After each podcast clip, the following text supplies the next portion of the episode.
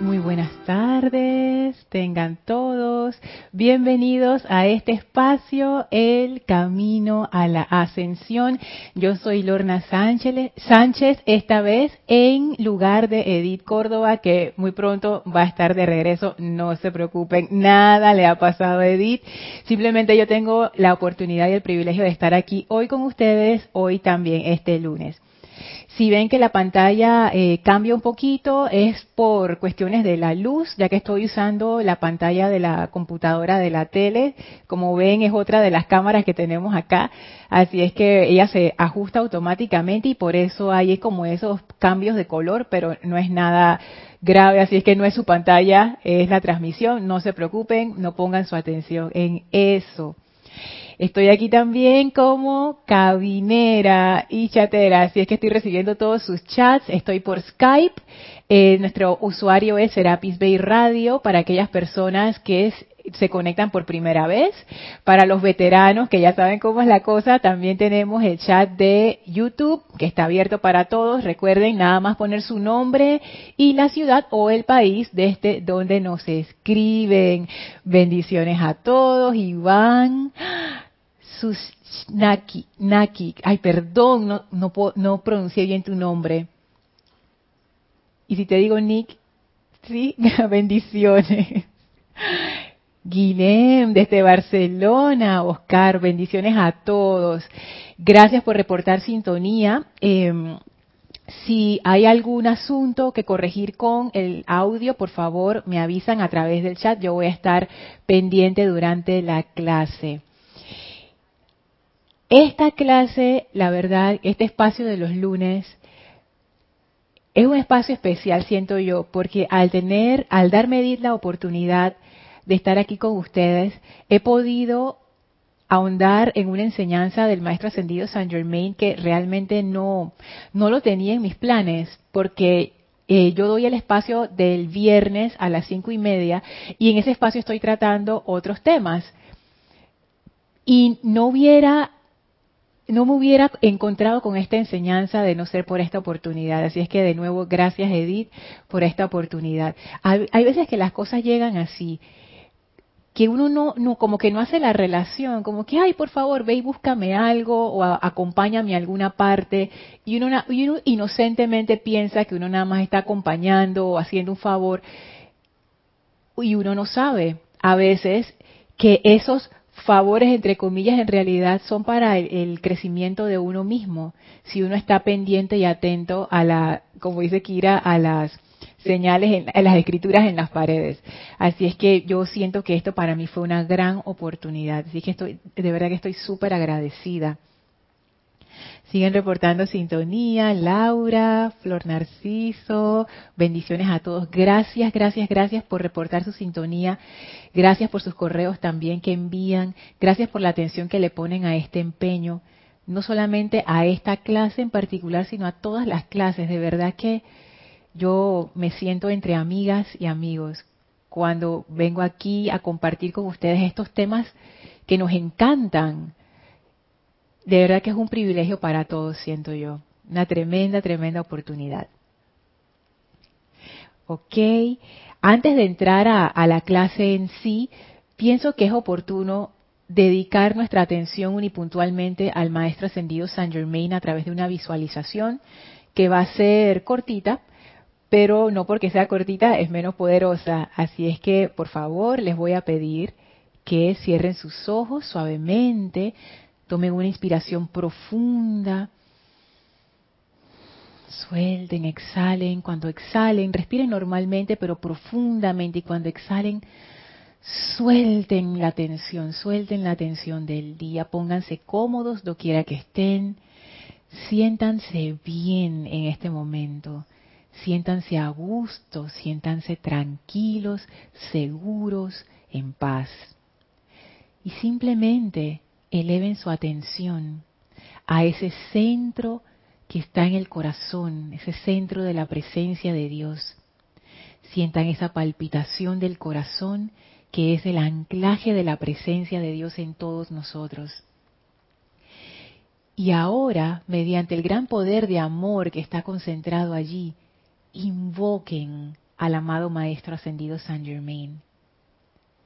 El amado Maestro Ascendido San Germain es un amigo espiritual que viene ahora a nosotros y nos cubre dentro de su gran manto violeta, que se conforma como un pilar de puro fuego violeta de amor liberador, una tremenda barrera electrónica de protección, de inspiración, de elevación.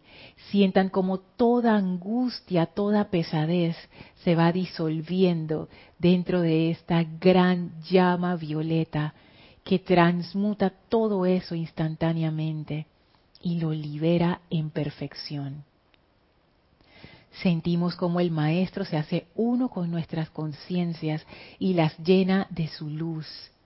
Nos sintonizamos con su vibración, con su conciencia y vamos a permanecer en comunión con Él de esta manera mientras dura la clase, enviando nuestra gratitud al Maestro, sintiéndonos llenos, plenos de su gran energía, de su gran amor, de su gran fuerza.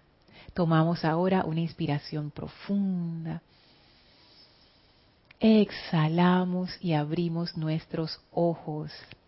Gracias por hacer esta visualización.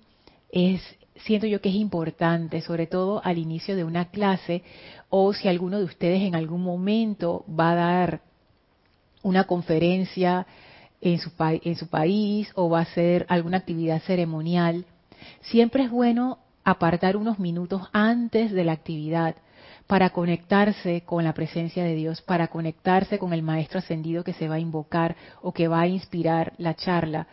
Eso le da a uno una cualidad especial durante la descarga, ya sea ceremonial o clase. Siento yo que el Maestro, al ser invocado, como que nos da esa protección. Y también uno se convierte en un canal de esa energía del Maestro y eso hace que la clase o el ceremonial o la actividad que se vaya a realizar quede mucho mejor y quede llena de esa energía de alta vibración y que todos los que participan en esa actividad también sean grandemente beneficiados. Así es que es para que sepan que es es importante estas actividades de aquietamiento. Como lo decía Kira en la clase del miércoles pasado, el aquietamiento es sumamente importante para poder hacer una conexión con uno mismo, con su propio ser. Veo aquí brevemente si llegaron más comentarios. Ah, llegó otro comentario. Saludos de Mavis, desde Córdoba, Argentina. Dios te bendice, Mavis. Gracias por saludar. Gracias por saludar. Bueno, seguimos en el libro Pláticas del Yo Soy del Maestro Ascendido Saint Germain. En la clase del lunes anterior habíamos visto la página 75 y tratamos el tema de acrisolamiento en tránsito, en donde el maestro nos daba, mm, yo diría, no sé si decir consejos o instrucciones. Más bien son claves, o sea, como que nos daba las claves para poder, para poder enfrentar situaciones atribulantes, experiencias difíciles en nuestras vidas. Porque el maestro dice que en nuestro camino de liberación, o como se llama esta clase, en el camino a la ascensión, uno se encuentra de todo. Y es que el camino a la liberación y a la ascensión es el camino de la vida de cualquier persona en este planeta. Y uno como ser humano en este planeta, en esta edad y era, wow, o sea, los caminos se pueden poner a veces como bien pedregosos y bien, tú sabes, ¿no? Cuesta arriba. Entonces el maestro nos dice, mire, cuando ustedes se encuentren en estas situaciones, ojo, y nos da una serie de claves eh, con unas afirmaciones que esa es como su forma favorita de concentrar la enseñanza en, estos libros. Ah, llegó, llegó Leticia desde Estados Unidos. Bendiciones Leticia, María Mireya Pulido, Lourdes Narciso. Bendiciones a mis hermanas lindas. Gracias por reportar sintonía. Entonces, habíamos visto en la clase anterior la primera afirmación que él da, yo soy la presencia comandante, la inagotable energía, la sabiduría divina que causa que mi deseo sea cumplido. Y en la clase anterior del lunes hicimos un análisis de esta afirmación. Y más abajo daba otra afirmación. Y la daba porque dice que él, él le parece que a veces los estudiantes se les olvida lo que él pone en la afirmación, que es así. Yo soy, que dice así, yo soy la fuerza, el valor, el poder para avanzar serenamente a través de todas las experiencias, sean lo que fueren, y para permanecer gozoso y elevado, lleno de paz y armonía en todo momento, por la gloriosa presencia que yo soy. Y lo que a mí me causa gracia, porque, bueno, uno es como es, que al final de la clase del lunes pasado, yo elevé un llamado que sonaba un poco a queja, pero era, era, era un llamado, un llamado queja ahí eh, preguntando al maestro, oye, pero ¿cómo, ¿cómo tú dices que uno puede estar en una situación atribulante? Y más arriba él decía que con el entendimiento correcto uno puede fácilmente regocijarse ante la experiencia que le está permitiendo volverse hacia la gloriosa y magna presencia yo soy. O sea que con el entendimiento correcto tú te regocijas cuando estás pasando por una situación X. Entonces yo decía, oye, maestro, ¿cómo tú vas a decir eso? O sea, explica más, ¿cómo, cómo así? ¿Cómo, ¿Cómo yo me voy a sentir en regocijo si estoy en una situación incómoda? Y a lo largo de esa semana, em, a través de la clase de Kira del miércoles, empezaron a llegar las respuestas. Y gran parte de esas respuestas las compartí en la clase del viernes el viernes pasado, esta semana que pasó, a las cinco y media, así es que allí pueden revisar a qué fue lo que aprendí durante la semana con respecto a esto. Y lo que quiero compartir hoy es como una extensión, o sea, como profundizar más, porque de verdad que, que esto ha sido para mí algo, o sea, yo no me esperaba, yo no esperaba encontrarme este tesoro de esta manera en este momento, pongámoslo así, porque he empezado a comprender lo que se refiere el maestro con el entendimiento correcto. Recuerden que mi conciencia es una conciencia no ascendida, no tengo la visión interna, es una conciencia parcial, así es que esta es mi comprensión limitada al respecto. Igual la comparto por si les puede, si les sirve, pero recuerden que no es la verdad absoluta, así que si ustedes tienen otro punto de vista, por favor, compartan para enriquecimiento de todos porque quién sabe qué fue lo que el maestro les iluminó a ustedes y entonces así todos crecemos y todos comemos de esa exquisita comida espiritual. Ese entendimiento correcto, el maestro, o por lo menos yo lo, yo me, yo lo vi por ese lado, el maestro lo que hace es una distinción entre lo que es un efecto y lo que es una causa. Y él dice, mira, todas las situaciones que te ocurren, calificadas como buenas o como malas, en realidad son efectos. Son efectos de causas que tú misma plantaste. Esto que yo acabo de decir, yo lo digo como con, cuidado porque nuevamente es como una intuición parcial y hay cosas que yo sé que no dependen totalmente de la causa de uno mismo o de una sola persona. Yo me pongo a pensar en casos, por ejemplo, nuestras situaciones personales, las peleitas que uno tiene diariamente, o los malos entendidos, o situaciones incómodas de estás en un lugar que no te gusta, o tienes que ir a, a un sitio que no quieres ir, ese tipo de cosas. También me pongo a pensar en situaciones que son dramas familiares, que allí no solamente son causas mías, sino que también involucran causas de todos los miembros de esa familia. Me pongo a pensar en situaciones que tienen que ver, por ejemplo, con la muerte de un ser querido.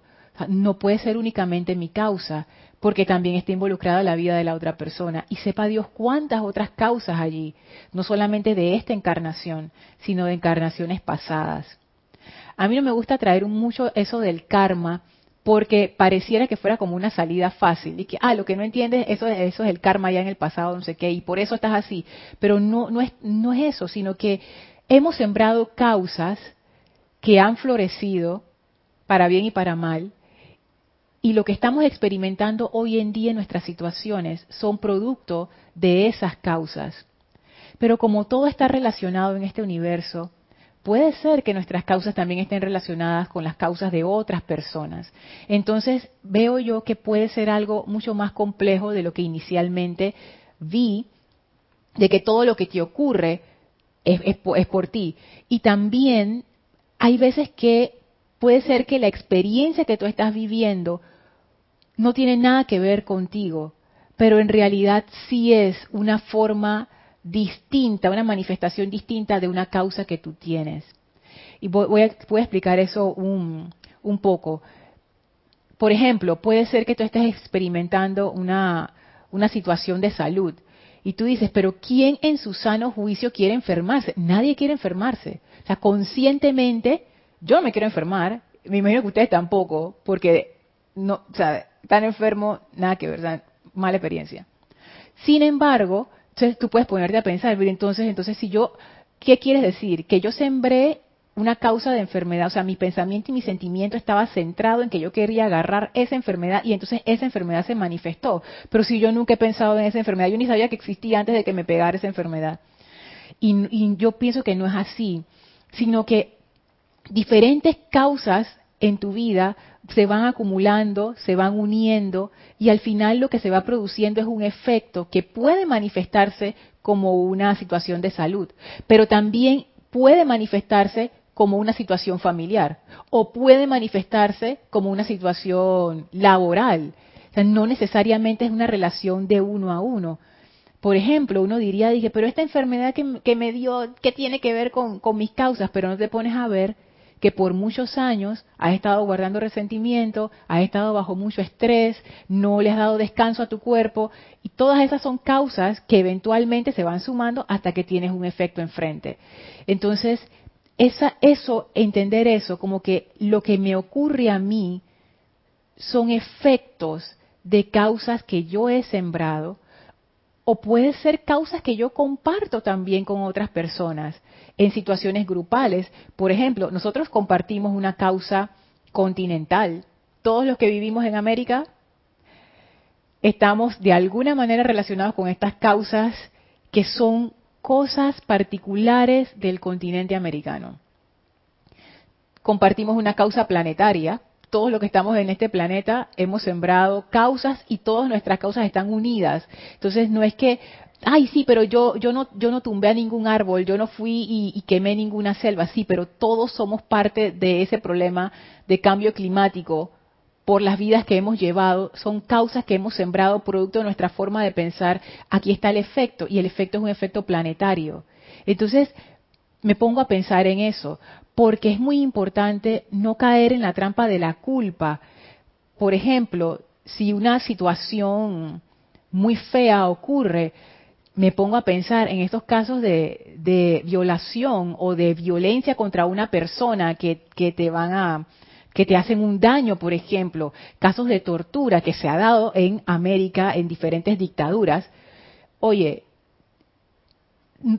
decir que ah, es que la persona sembró esa causa y bien hecho que le pasó es un error. Es un error como nosotros no tenemos esa visión interna que nos permite ver cómo todo está relacionado, es muy imprudente dar ese tipo de juicio, primero que todo.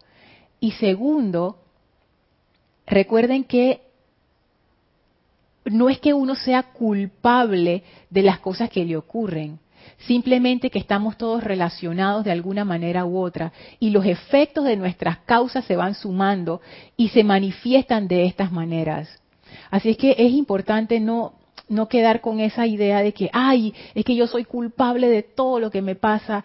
No, somos responsables de lo que ocurre en nuestro entorno, de alguna manera u otra, porque las situaciones que nos ocurren siempre están relacionadas con nosotros, de alguna forma. Si no, no pasaríamos por esa experiencia.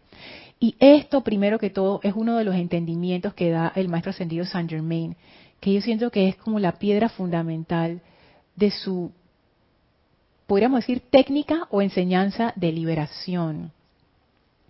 Ay, bendiciones, Rosaura. Estoy leyendo acá los comentarios del chat. De este, Los Cabos, México. Yari Vega, Bernal, Dios te bendice desde aquí de, de Panamá. Rosaura Vergara desde Panamá. Oye, dos Rosauras. ¡Qué cosa, qué causalidad! Bendiciones a las Rosauras.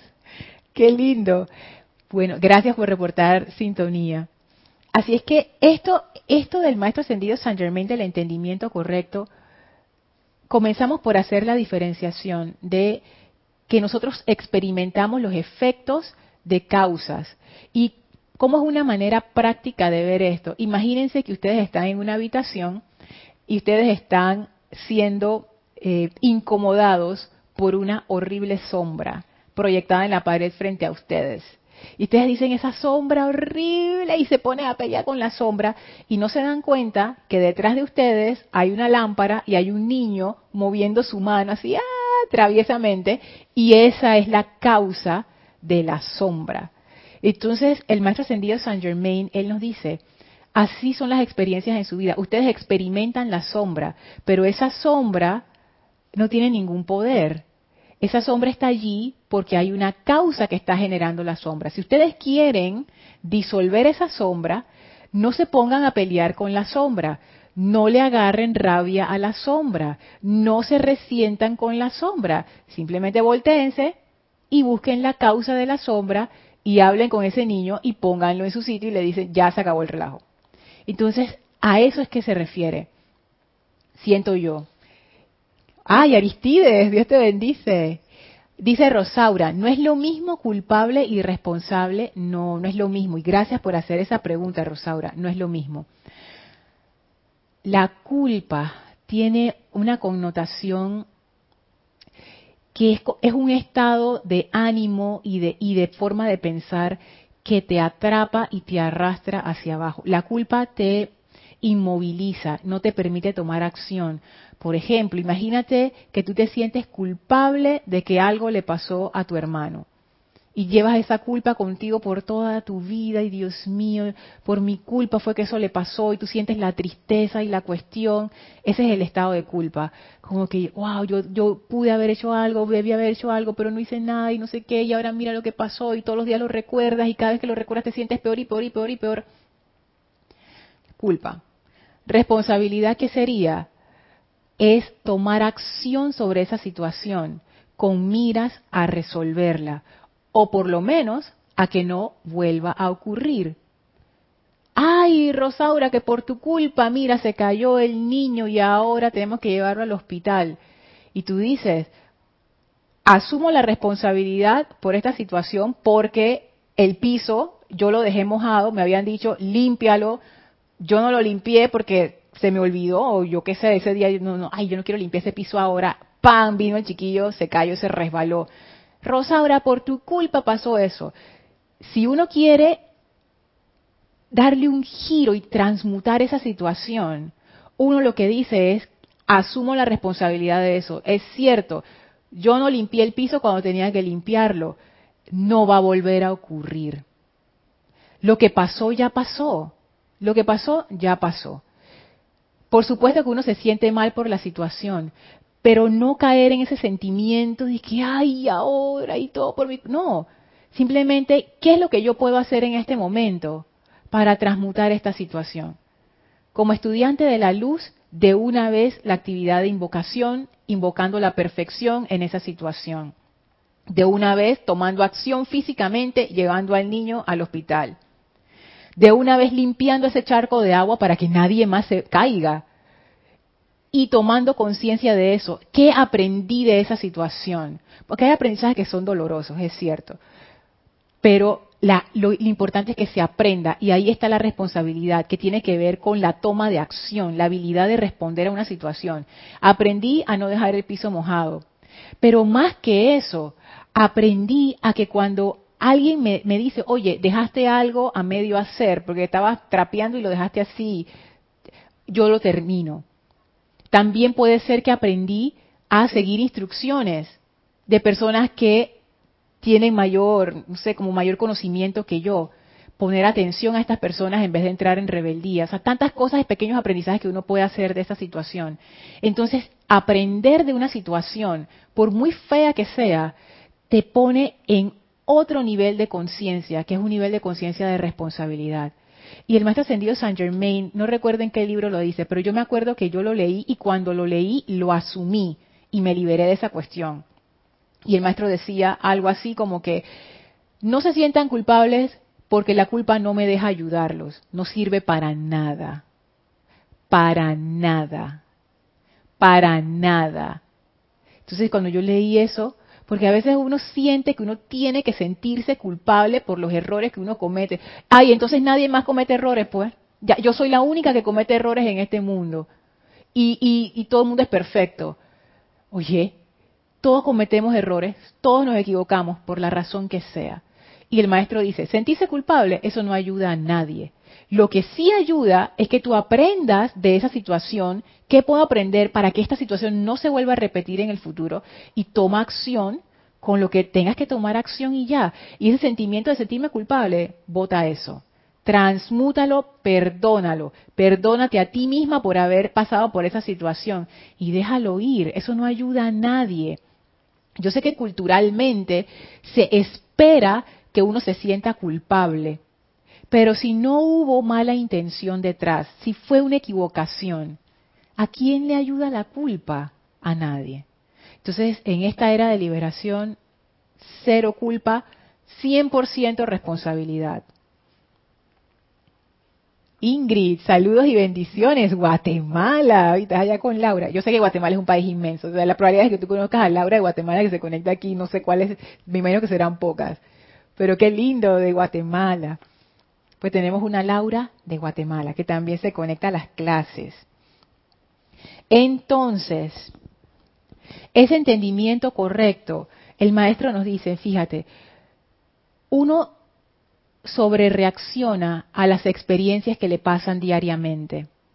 Yo me acuerdo que una de las cosas a las que yo sobrereaccionaba, y esto es un cambio que para mí ha sido increíble, en, en serio, yo, wow, una de las cosas que a mí me estresaba estresaba mucho era el tráfico pesado. A mí no me gusta salir en la calle cuando hay un montón de tráfico porque yo nada más, como mi, donde yo vivo es un apartamento y está ahí mismo frente a una de las vías principales de, la ciudad de Panamá. Yo me asomo así, yo nada más veo ese montón de carro y yo digo, Dios mío. Y a, y a mí eso me estresaba, ustedes saben. Pero cuando yo empecé a comprender lo que decía el maestro ascendido San Germain acerca de los efectos y las causas, yo me di cuenta, este tráfico que yo veo a mi alrededor es un efecto. Es un efecto. Yo estoy experimentando esta situación de estrés y de tensión para mí, pero esto en realidad es un efecto. Yo lo que necesito hacer es ponerme atención en la causa. Y fíjense que empecé a cambiar todo empezó a cambiar. Esa, aversión que yo sentía hacia el, se fue. Yo ni siquiera lo puedo explicar, porque pasó como de un día para otro. En el momento en que lo comprendí, yo, todo esto que está aquí es un efecto. Hay alguna frase que el maestro ascendido Saint Germain dice mucho, cuando él dice, esa apariencia no tiene poder. De seguro la han leído y la han escuchado antes. Tú no tienes poder o esa apariencia no tiene poder. Bueno, en ese momento yo comprendí, es que los efectos no tienen poder. Los efectos no tienen poder, son como las sombras en la pared. No tienen poder. Si tú quieres cambiar el efecto, tienes que cambiar la causa. Entonces yo empecé a ponerme atención en la causa y yo me di cuenta que mi causa, que yo, la, semilla que yo estaba sembrando en el momento de salir al tráfico era una semilla de estrés. Ay, yo no quiero ir. Ay, ¿qué ahora va a pasar? Ay, que eso me estresa. Ay, que no sé, que yo, yo, yo qué hago sembrando esto. Ahora yo entiendo por qué me estresa, porque ese es el efecto de mi propia semilla. No, y empecé a cambiarlo. Este efecto, primero que todo, y ese montón de carros que antes me atribulaba, las situaciones atribulantes que decía el maestro, nada que ver, todo eso es un efecto. Yo voy a crear los efectos que yo quiero en el tráfico. Y lo empecé a hacer. Por ejemplo, veía el aglutinamiento adelante y yo decía, yo no quiero pasar por aglutinamiento. Amada presencia de Dios, yo soy la paz en esta situación. Y visualizaba mi camino tranquilo. Y a pesar de que hoy había bastantes más carros en la calle que de costumbre, y miren, yo llegué tan bien, tan en armonía, que yo decía, mira tú, Lorna, todo este tiempo sufriendo por gusto. Gracias al Maestro Ascendido San Germain, liberación.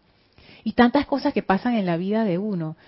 Lo que nosotros experimentamos son efectos de nuestras causas. ¿Qué son las causas? Nuestras actitudes, los pensamientos y sentimientos que armamos así, los juntamos y se manifiestan en nuestras vidas. Como dice el maestro ascendido Saint Germain, lo que piensas y sientes, eso traes a la forma. Bueno, esas causas están hechas de eso, de nuestras creencias, que son mezcla de pensamiento y sentimiento.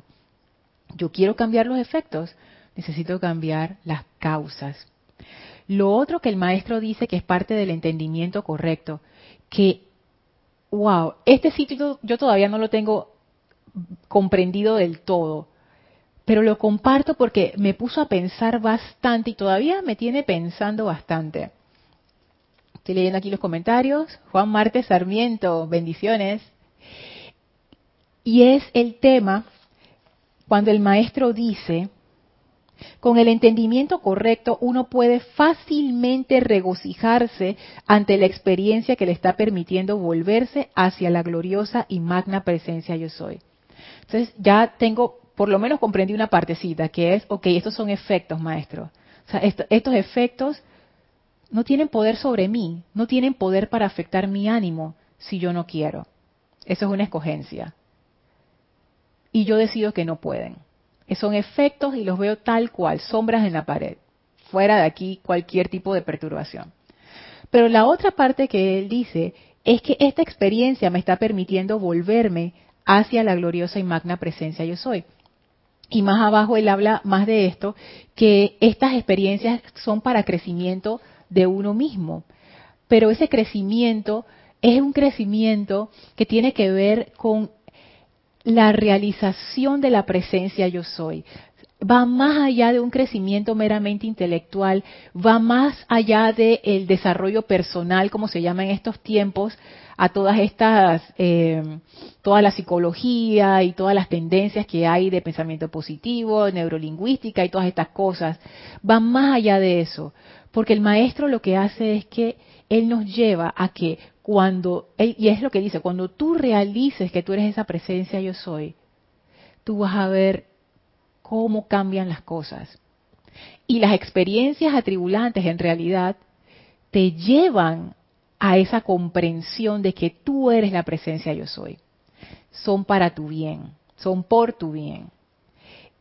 Y ahí, eso fue lo que me puso a pensar, porque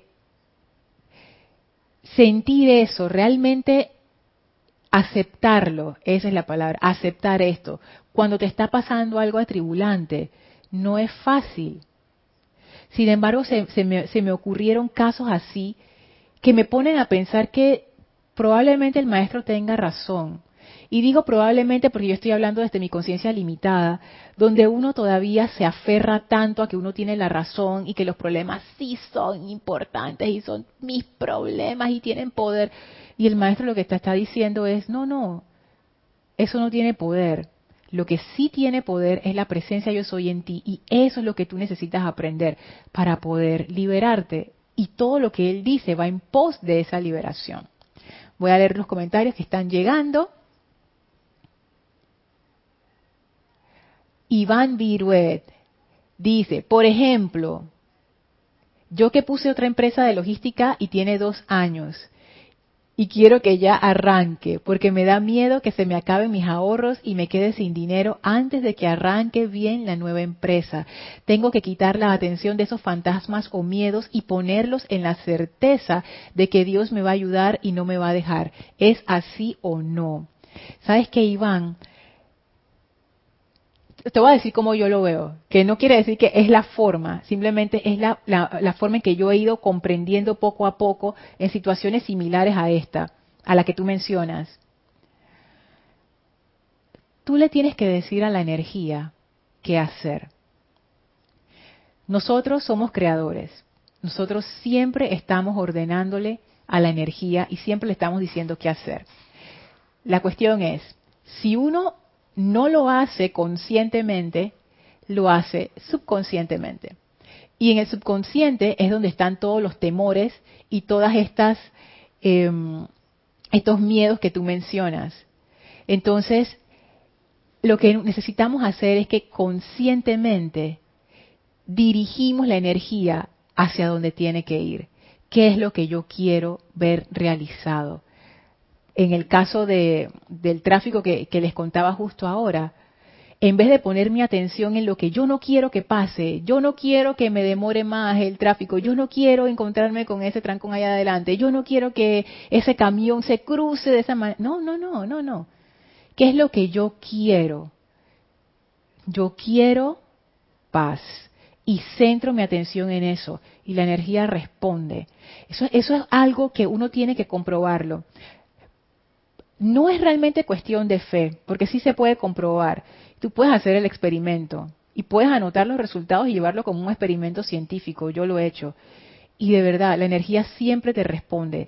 Si tú eres claro en la indicación y tu sentimiento y pensamiento están alineados en esa dirección, las cosas se dan no es, no es un acto de magia, no es un acto de, ay, qué bueno, Dios me ayudó y no sé qué.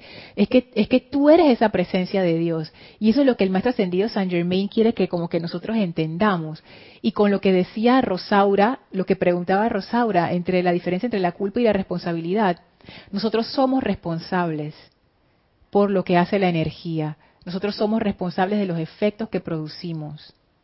Pero esa responsabilidad quiere decir que yo estoy en todo momento, yo tengo en todo momento el poder para guiar esa energía y decirle qué hacer. Pienso que por ahí va la cuestión.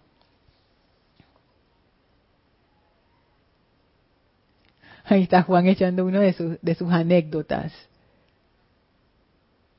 Pero, ajá, pero acá se cortó el comentario, así es que vamos a esperar que Juan termine el comentario. Olga, ajá, Mary Morales desde Perú, bendiciones. Olga Perdomo, Lorna, aplicaría aquí los cinco pasos de la precipitación. Bueno, son siete pasos que corresponden con cada uno de los siete rayos. Si pudieran aplicar los siete pasos de la precipitación.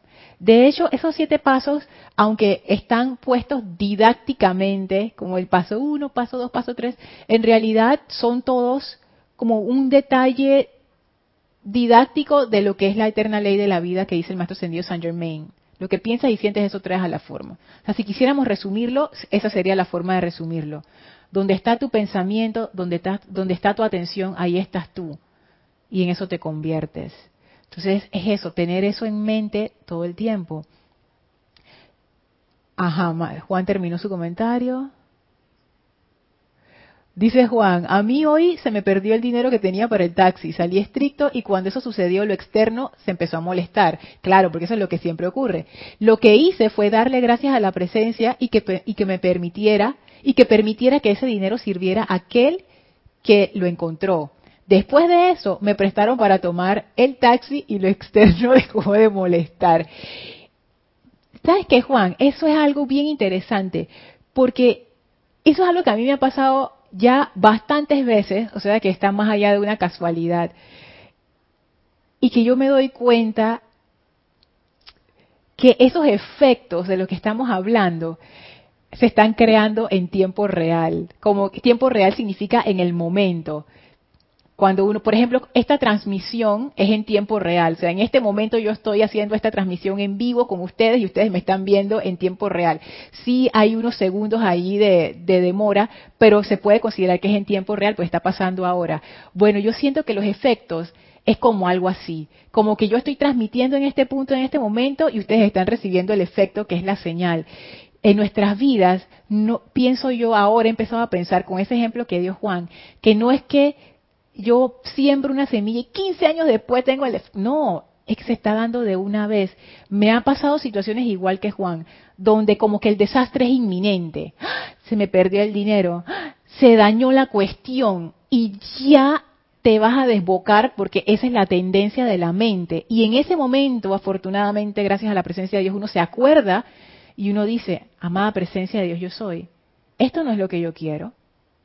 Manifiesta aquí tu perfección y le das una instrucción a la energía. Y de repente lo que aparentaba ser un desastre, eh, eh, se resolvió. Así como el caso que cuenta Juan. O sea, ya era un desastre, se me perdió el dinero. Ah, no, aguanta. Amada presencia, yo soy bendición para que encontré ese dinero. ¡Pap! Viene alguien y me presta el dinero. O sea, tú cambias en el momento que está ocurriendo. Lo que antes iba a ser un desastre, tú lo transmutaste en la, en, la, en la resolución de la situación, lo transmutaste en una solución, lo transmutaste en una bendición o lo que sea que fuere que tú querías manifestar en ese momento. Cuando a ustedes les pase una situación así, que ustedes piensan, ya no hay nada que hacer, eso no es tan cierto. Al parecer, la energía es bien flexible y responde bien rápidamente al pensamiento y sentimiento de uno. Antes de entrar a calificarlo discordantemente, denle un giro a esa energía y vean qué pasa. Vean qué pasa. Y quizás se van a llevar una, una sorpresa. Ajá, estoy leyendo aquí un comentario de Guilhem. Gracias Iván por tan buena pregunta. Es la pregunta de, Iván Viruet. Me vino como un bálsamo la aclaración de Lorna sobre la enseñanza del maestro. Es que yo te digo, Guilhem, a mí también me vino como, como un bálsamo, porque en serio, hay cosas que a uno, que para otras personas pueden ser tontas, pero a uno lo perturban y verse liberado de esas situaciones.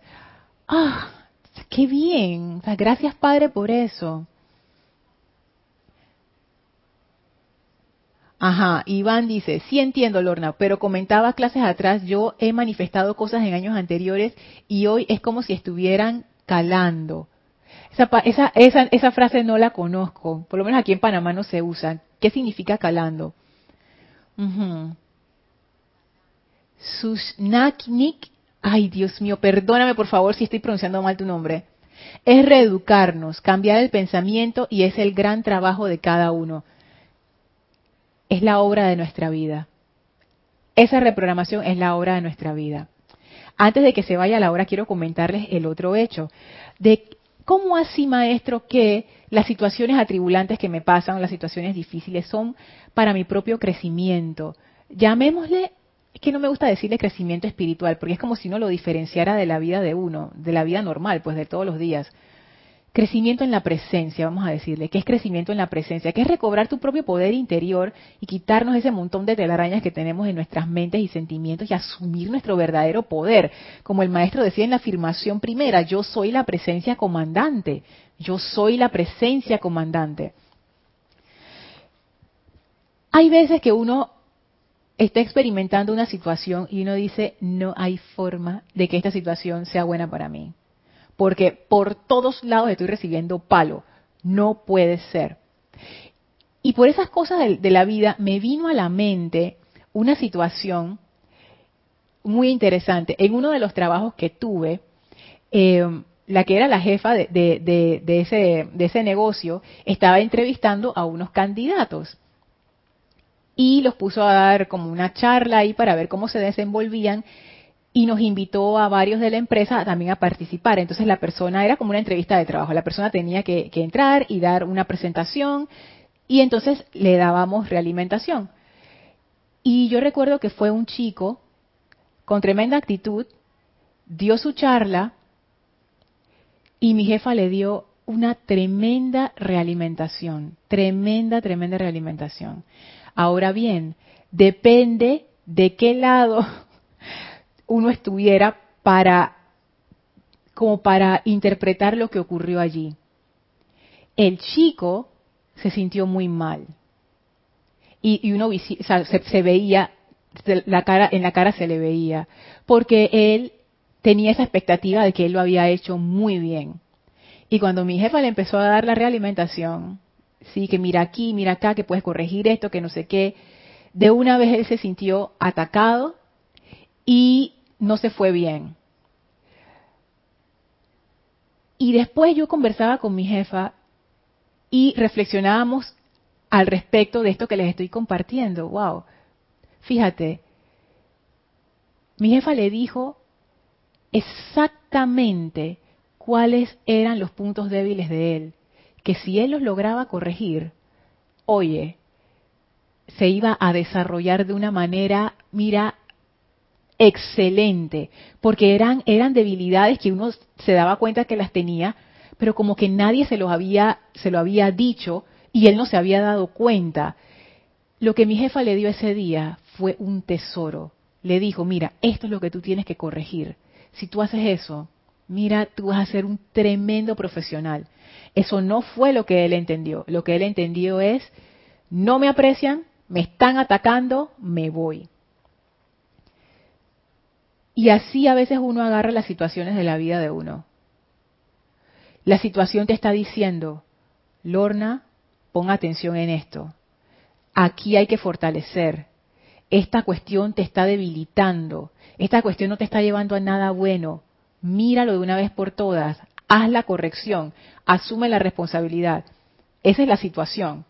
¿Y qué es lo que uno entiende? Ay, me están dando de palos, la vida me odia, esto es lo peor. Ven, entonces yo yo empiezo a comprender lo que dice el maestro. Quizás nosotros estamos interpretando las situaciones que nos ocurren desde un punto de vista de personalizar la energía. Esto me está pasando a mí y es un castigo y, se, y sabe mal y por ende debe ser malo. Pero eso también se puede interpretar como que esto es un fortalecimiento, como lo que él decía en los párrafos de arriba cuando se ansía ser liberado y aún así no paran las experiencias atribulantes, se trata del endurecimiento del acero del carácter y del fortalecimiento del individuo que le dará finalmente la maestría perfecta y eterna sobre todas las cosas externas. Si yo quiero lograr la maestría sobre lo externo, yo necesito saber dónde están las falencias, dónde están las cosas que quiero corregir. Yo no puedo lograr la maestría sobre lo externo si yo le tengo miedo a lo externo. ¿Cómo yo voy a lograr la maestría sobre mí misma si yo le tengo miedo a las sombras en la pared? En tanto yo tenga miedo, yo no soy maestra. Entonces pónganse a pensar ¿Qué es lo que nos traen las situaciones de nuestras vidas, las que son atribulantes? Porque yo pienso en realidad que todas las situaciones, calificadas como buenas o calificadas como malas, pero todas traen un aprendizaje. Y todas tienen una forma de dar ese aprendizaje. Uno no siempre necesita que le den su palazo para que uno aprenda algo. Hay veces, y es como, ustedes se han fijado los niños, si ustedes han tenido relación con algún niño, algún sobrino, algún primito, algún hermanito, hay niños que tú les dices, oye, ponme eso allá, y el niño va y lo pone allá. Tú no tienes que hacer ningún escándalo, ya el niño fue y lo hizo. Hay otros niños que tú dices, ponme eso allá, no, no lo pongo, ponlo allá, no. Entonces se forma la pelea. hay niños que son más necios que otros. Hay niños que son como más, más eh, como más dispuestos a hacer las cosas que otros. Hay niños que tú les tienes que hablar muy fuerte para que entiendan. Por ejemplo, estás cruzando la calle con el niño y el niño se, te quiere salir de la, de la mano y tú lo tienes agarrado con la mano y tú les dices, oye, no, pues tú sabes que el niño se suelta y se lo lleva un carro. Hay otros niños que tú les explicas, no te sueltes porque mira los carros, ya el niño se queda tranquilo. Entonces, hay situaciones en nuestras vidas en donde uno como que se porta bien. Y hay otras situaciones en donde uno no está dispuesto a escuchar. Y quizás para esas situaciones vienen esas experiencias atribulantes porque uno simplemente se niega a aprender esa lección. También puede ser, se me ocurre, que sea una lección que va a ser difícil para nosotros aprender. ¿Y por qué va a ser difícil? Porque no lo sabemos. ¿Por qué las tablas de multiplicar son difíciles para un niño? Porque no las sabe. ¿Para ti es difícil la tabla de multiplicar del 2? No, porque ya te la sabes. Entonces son estas cuestiones. La cuestión del aprendizaje es que uno siempre está expandiendo esa, esa área, esa, ese conocimiento, esa experiencia, tu aura, y eso conlleva un crecimiento, y el crecimiento quiere decir que tú sales de tu zona de comodidad. Entonces ese salir de la zona de comodidad a veces es incómodo, pero es necesario, porque si no, uno se estanca y nuestra presencia yo soy, que es nuestro verdadero ser, es un ser de liberación, es un ser de expansión, es un ser de más servicio, más amor, más luz, más dar. O sea, tú no puedes contener a la presencia yo soy en un, en un pequeño cuartito chiquito, cerradito y que no salgas de aquí. Jamás vamos a poder hacer eso. Eso es algo, eso es parte del espíritu humano. No se puede controlar el espíritu humano, que es esa presencia de Dios, yo soy, no se puede controlar, no se puede apresar, eventualmente se va a liberar. Entonces, necesitamos como empezar a ver esas situaciones atribulantes de una manera que no nos causen ese miedo o esa aversión, sino que, mm, ¿qué tengo que aprender en esta situación? ¿Qué me está diciendo la vida en esta situación? Y empezar a hacer los cambios. Ajá, y gracias por sus mensajes, Lourdes, Juan. Ajá. Matías Adrián Sosa, desde La Plata, Argentina. Dios te bendice, Lorna. Lo que estás exponiendo, trae mi atención. La importancia del. Ay, no entiendo. Ril del instructor. Yo creo que se cortó una palabra ahí. Que como un puente asiste a desarrollar la actitud interna correcta y desarrollo crístico. Del rol. Abajo lo corrigió. Del rol, perdón. Sí, Adrián, eso mismo. Lo importante es definir qué es lo que yo quiero. Exactamente. Por eso es que es una bendición tener un instructor, no solamente en la enseñanza, sino en la vida en general. Eso, por ejemplo, si uno quiere aprender a pintar, qué chévere si uno tiene un buen instructor de dibujo y de pintura. Ah, porque ahí tú vas a aprender todas las técnicas directamente en vez de estar viendo videos de YouTube y, cómo será esto y cómo será lo otro y ver como cinco o seis videos para ver si uno entiende. Oye, el instructor de dibujo te dice, mira, esto es la cuestión. Haz tu cuadro y el instructor de dibujo te va a decir, mira, arregla esto, cambia esto otro acá, ¿por qué no lo, por qué no usas esta otra perspectiva? Y esa, esa, esa es la vida, siento yo, haciéndonos ese tipo de, llamados de atención Oye, Lorna, ¿por qué no cambias la forma que tienes de ver esto? ¿Por qué no lo ves de esta otra manera? ¿Por qué no sacas esa, ese sentimiento que tienes allá adentro y lo transmutas en esto otro? Te va a ayudar más. Pero no, uno se ciega. Uno no, ah, yo no quiero saber de eso. Y otra cosa que, me llamó la atención de, de, ver las cuestiones como amigos, porque imagínense si uno viera las situaciones atribulantes como amigos viene mi amigo a decirme qué es lo que necesito corregir para liberarme de este sufrimiento. Porque ese es el objetivo. El objetivo de una situación atribulante no es hacerte sufrir, es liberarte de ese sufrimiento. Y el sufrimiento no está en la situación que te está ocurriendo, está en ti, en cómo tú estás interpretando esa situación con tu mente, con tu condicionamiento, con tu programación.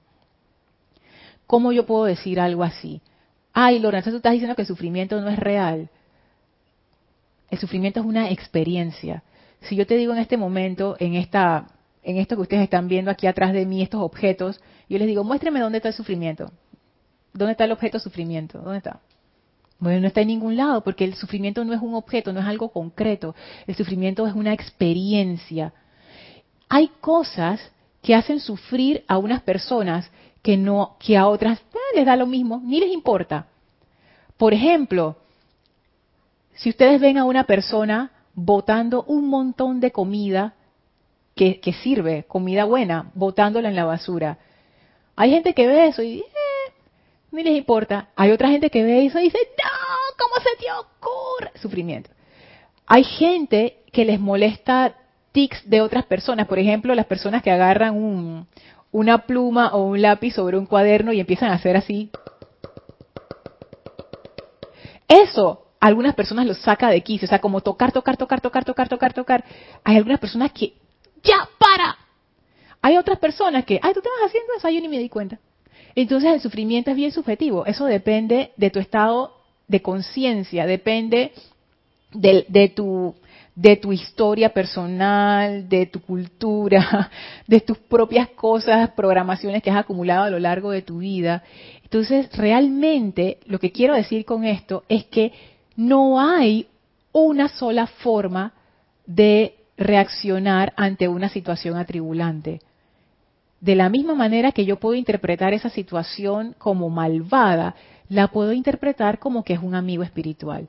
Ah, allí viene mi antigua amiga espiritual a decirme qué necesito hacer para liberarme aún más. Entonces ahí yo sí veo lo que dice el maestro ascendido Saint Germain, que uno puede fácilmente regocijarse ante la experiencia, porque fíjense dónde está uno poniendo su atención.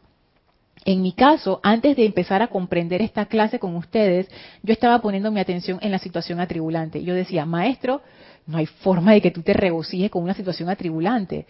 Y saben que es cierto, Porque si mi atención está puesta en que esa situación es la culpable, es la que me está causando perturbación y yo estoy reaccionando y poniendo mi atención y estoy sufriendo producto de esa situación, efectivamente, sí me está causando sufrimiento y no me voy a poder regocijar. Pero si yo quito mi atención y dejo de calificarlo como una situación atribulante y digo, esta es mi oportunidad de liberación, todo cambia. La forma en que yo veo la situación cambia completamente ya yo ya mi atención no está en cómo estoy sufriendo ni que me está no yo lo que estoy viendo es la oportunidad dónde estás qué es lo que yo necesito darme cuenta aquí para liberarme porque al pasar yo por esto yo voy a ser más libre y más feliz. Esta situación ha venido a mí para liberarme. En ese caso yo sí entonces puedo hacer lo que dice el maestro regocijarme ante la experiencia que me está permitiendo volverme hacia mi poder interno. Y acabo entonces de comprender aquí con ustedes que efectivamente uno sí puede regocijarse de eso, pero todo depende de lo que uno escoja aumentar o magnificar. ¿Estoy yo poniendo mi atención en el sufrimiento y en las sombras en la pared? ¿O estoy yo viendo la causa? Y la causa es mi oportunidad de liberación. ¿Cómo yo puedo utilizar esto para ser más libre. Ajá, leo los, comentarios. Ajá, Guillem dice, el dolor es inevitable, el sufrimiento es una elección. Así mismo es. Ese dolor puede ser una bendición si lo ves como estás comentando, un indicativo de que hay una causa a trabajar. Es cierto, Guillem. Es más, eh, no sé si te ha pasado, a algunos de ustedes le tiene que haber pasado, cuando uno está medio oxidado y de repente comienza a hacer ejercicio, digo, para, para ponerse más en forma, después de haber hecho el ejercicio, tú sabes, los músculos como que te duelen un poco. Y nadie se pone de que, ay Dios mío, qué sufrimiento. No, ya tú sabes, eso es lo que va a pasar, porque hace rato que no hacías ejercicio, era que te estás estirando, te estás, tú sabes, moviéndote de un lado para otro. Por supuesto, los músculos empiezan a despertarse y ese dolor es natural, no pasa nada un atleta le da la bienvenida a ese tipo de dolor, porque sabe, está funcionando. Porque imagínense un atleta que estoy haciendo un entrenamiento y, no, nada me duele, ¿cómo así? Eso quiere decir que el músculo no, no está creciendo. Y ellos ven eso como un indicativo de qué tanto estoy creciendo y, fortaleciéndome. Quizás nosotros pudiéramos tomar algo de esa analogía y utilizarlo también en nuestro crecimiento de la presencia yo soy.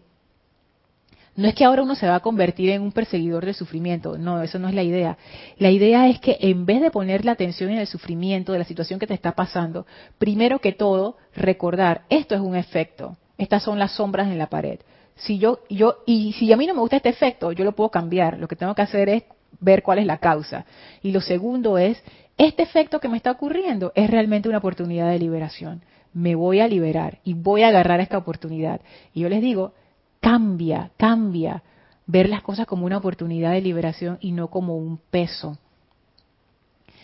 Saben que ya para, para terminar, pensaba mucho en la maestra ascendida Kuan que Edith energizó en sus primeras clases aquí en este espacio, que es una energía tan bella, la de la maestra ascendida Kuan Y saben que hay una, no sé si decirle un cuento o algo así, que, que habla acerca de las tres escuelas la escuela del sufrimiento, la escuela de la iluminación y la escuela de la gracia.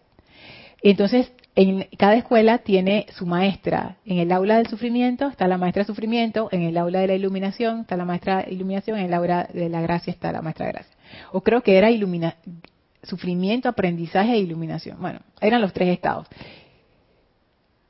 Y uno puede pensar, yo pensaba antes, ah, esa maestra de sufrimiento, tú sabes, bien sádica y mala. Yo quiero la maestra de la gracia, de la iluminación. Esa es la maestra que yo quiero. Ahora, ustedes saben que yo he pensado que es la misma maestra. No son diferentes, es la misma maestra. Solo que cuando yo estoy en la mentalidad del sufrimiento, por más que esa maestra me quiera enseñar, por más amorosa que sea su, su, forma de tratar de hacerme entender, yo no lo voy a aceptar. La diferencia con el aula de la gracia y de la iluminación es que yo por fin me he dado cuenta esto es por mi bien. Y en ese momento toda esa tensión y todo ese sufrimiento se disuelve. Y entonces uno puede empezar a aprender a través de la gracia y a través del amor. Es la misma maestra, el sufrimiento y la gracia, es lo mismo. Todo depende de cómo yo lo vea. Me acuerdo en esta obra de Shakespeare, El Mercader de Venecia, en donde eh, si quieren pueden eh, buscar después en Wikipedia para que se lean de qué trata la obra porque es bien interesante. En la parte final hay un juicio y en el juicio hay uno de los que los que pide justicia que tiene la razón y él dice yo quiero que se haga esto que pactamos que era una cosa horrible. Entonces la abogada le estaba diciendo mira vamos a hacer una cosa sé misericordioso te vamos a dar tres veces más dinero del que tienes si tú dejas ir los cargos. Y ya, no pasa nada. Y, estaba trancado esta persona, Shylock se llama el personaje. Yo quiero mi libra de carne, porque lo que quería era una libra de carne de una persona que estaba viva. O sea, e, este cuento es así bien intenso. Léanlo, léanlo para que, para que se enteren. Y él le decía, Shylock, oye, deja ir. Y el personaje que hacía de la, de, la abogada, es en, ese, en ese libro se llama Porcia que para nosotros es el nombre de la diosa de la oportunidad. Entonces le decía, oye, sé misericordioso, deja ir, toma, esta, toma este tesoro y ya. Shylock dice, no. Bueno, al final, ¿qué pasó? Él dijo, llévanse tu tesoro, yo quiero mi libra de carne. Entonces después la abogada Porcia le sacó un artículo ahí, dice mira, si tú pides la libra de carne es como si fuera un asesinato, así que nada que ver. Y entonces Shiloh dice, ah, bueno, si no se puede, entonces mejor deme, el tesoro y ya yo dejo ir a libre de carne. Entonces le decía Porcia, no, no, no, ya pasó la oportunidad. Tú tuviste la oportunidad de la misericordia, no la tomaste, va la ley con todo el peso. Y pienso yo que en nuestras vidas pasa algo similar. Cuando nos pasan situaciones atribulantes, la primera que llega es la misericordia. La primera que llega es esa oportunidad de ver más allá de la situación, de abrir el corazón y de ver qué es lo que hay que aprender aquí. Primero siempre viene la misericordia. Lo que pasa es que uno no se da cuenta que es la misericordia. Uno piensa, este es el monstruo que me quiere hacer daño. Como la historia que les eché de la entrevista. El muchacho pensaba que mi jefa era el monstruo que le estaba diciendo que él no era lo espectacular que él pensaba que era. Y realmente yo en ese momento, escuchándola a ella, yo decía, oye, es que qué buenos puntos les está dando. Pero él no tenía todavía en ese momento la madurez para darse cuenta que le estaban haciendo un favor. Entonces yo me pongo a pensar cuántas veces en nuestras vidas llega la misericordia primero, llega la situación para hacernos el favor, para ayudarnos a crecer, para ayudarnos a liberarnos, y no nos damos cuenta y optamos por el sufrimiento sin darnos cuenta también. Así es que los dejo con esos, con esos pensamientos, esas dos reflexiones, de primero darnos cuenta que las situaciones atribulantes son como las sombras en la pared, no tienen ningún poder y uno las puede cambiar bien rapidito. Y lo otro es aprovechar esas situaciones e invocar la misericordia en esas situaciones para poder aprender. Leo aquí antes los chats antes de terminar la clase, Yari Vega Bernal, si no me equivoco, se aprende por el sufrimiento, experiencia y la gracia. Sí, eso lo dice el maestro sentido, el Moria. Yo me refería a, otro a otro libro que menciona algo similar, pero no era exactamente igual. No quería mezclar las cosas porque después hago un, enredo ahí de la gente preguntando, ¿y que dónde lo sacaste? yo, ay, a la vida. Así que bueno, eso yo lo había visto en otro libro, pero el maestro sentido del Moria, gracias Yari por traerlo, sí da esos tres, las tres opciones. Tú puedes aprender por sufrimiento, experiencia o gracia. Y cada quien escoge. Gracias a ustedes. Estoy aquí leyendo los, reportes y las, y las, gracias. Gracias a ustedes por, por sus preguntas y por sus comentarios en esta clase. Y especialmente gracias al amado Maestro Ascendido Saint Germain, porque doquiera que su radiación es invocada, Él trae su liberación.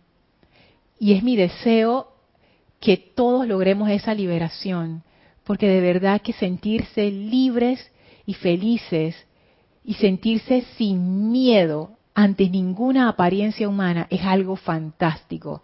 Y yo quiero eso para mí y lo deseo para todos ustedes también. Gracias por haber puesto su atención en esta clase. Yo soy Lorna Sánchez. Esto fue El Camino a la Ascensión. Y bueno, nos veremos el viernes, el viernes que es que me toca clase, o en alguna de las actividades de Serapis Bay. Muchísimas gracias por estar aquí. Mil bendiciones a todos.